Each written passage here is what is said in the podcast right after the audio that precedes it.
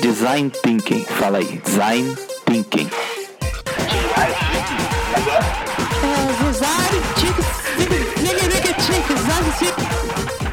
Design Thinking possível. Olá, que tal? Tudo legal? Hoje é o quarto episódio do podcast Design Thinking Impossível e a gente está hospedado no SoundCloud. Então, se você tiver alguma pergunta para fazer, escreve aí nos comentários que eu gravo a resposta e te aviso. Aliás, brigadão, Thiago Eugênio e Luiz Bucos pelas perguntas que vocês fizeram essa semana. Respondi no Pergunta, que eu te escuto. Dá uma chegada lá, vê se logrei êxito em esclarecê-los. Hoje, bora falar sobre identificação das áreas de concentração de problema na jornada atual da nossa vítima, digo, da nossa persona. Com isso, a gente vai fechar a dimensão entendimento e no próximo próximo episódio, a gente segue o baile para a fase de exploração. Como não podia deixar de ser, bora quebrar mitos. E o mito que a gente vai quebrar hoje é o velho e bom: o processo tem que ser padrão. Não dá para agradar todo mundo. Bullshit. Todo problema tem uma área de concentração que inclusive pode variar dependendo da persona que a gente avalia. Tem sempre aquele momento em que ele é mais percebido pela vítima. Não é mudando tudo com base em inferências que a gente vai garantir que vai ficar tudo belezinha para geral, entendeu? E para falar de áreas de concentração de problema, deixa eu trazer à tona o conceito de pain point, ou ponto de dor.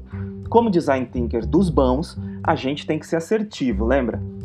Por isso é que a gente tem que identificar o ponto de dor e não o cosmo de dor. Sabe o cosmo, aquela coisa que você atira para qualquer lado e acerta nele? Então, não é disso que a gente está falando. Não é isso que a gente quer. A gente quer a mosquinha, o grãozinho de areia. E é ele que vamos chamar de ponto de dor. Ponto. O que é ponto de dor? Para nós, aqui, é uma experiência emocional que seu cliente tem em relação ao que você entrega hoje. A dor é claramente identificável na jornada do cliente. Em alguns casos, ela é comum a muitos clientes e os clientes usam, inclusive, palavras semelhantes para descrever essa dor. A dor é real, clara, presente e ela está à procura de uma solução. Agora, já, right now e não depois. No exercício de empatia, se vocês lembrarem, a gente inclusive busca conhecer pensamentos e sentimentos, justamente para saber onde rola mais confusão, frustração, etc. Ah, lembrou, né? Olha as pecinhas se conectando aí. Nas rodinhas de gente inovadora, no fundo, no fundo, são os pontos de dor que a gente busca solucionar quando introduz alguma coisa completamente nova. Porque é normalmente apenas naquele momento de dor clara e consciente que um cliente vai considerar uma alternativa verdadeiramente wow na sua vida. Tem um cara chamado Clay Christensen. Ele é o pai da teoria da disrupção. E ele introduziu essa ideia no livro Soluções de um Inovador de 2003 2003, caramba, faz tempo, hein? Como é que a gente não pensou nisso antes? Pois é. Segundo ele, o segredo para o sucesso de uma inovação bem-sucedida não é vender produtos e serviços aos clientes, mas ajudar essas pessoas a conseguir fazer o que tem que ser feito. É uma outra ótica.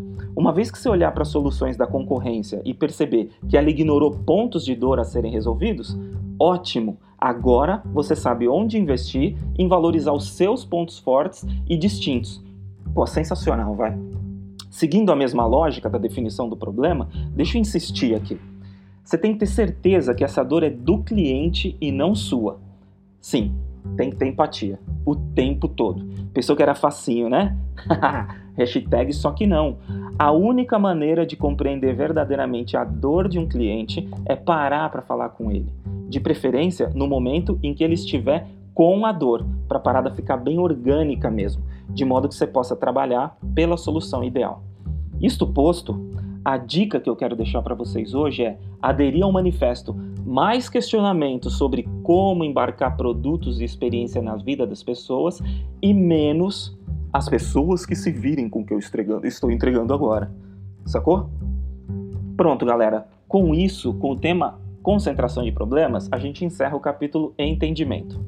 Obrigado, galera. Valeu mesmo. Até a próxima conversa, onde a gente vai começar a trocação de ideias sobre a fase explorar, tratando primeiro o item: o que são ideias e como colocá-las.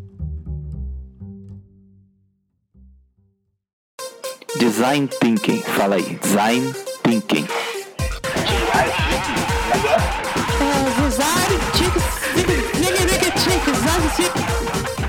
Design Thinking Possível.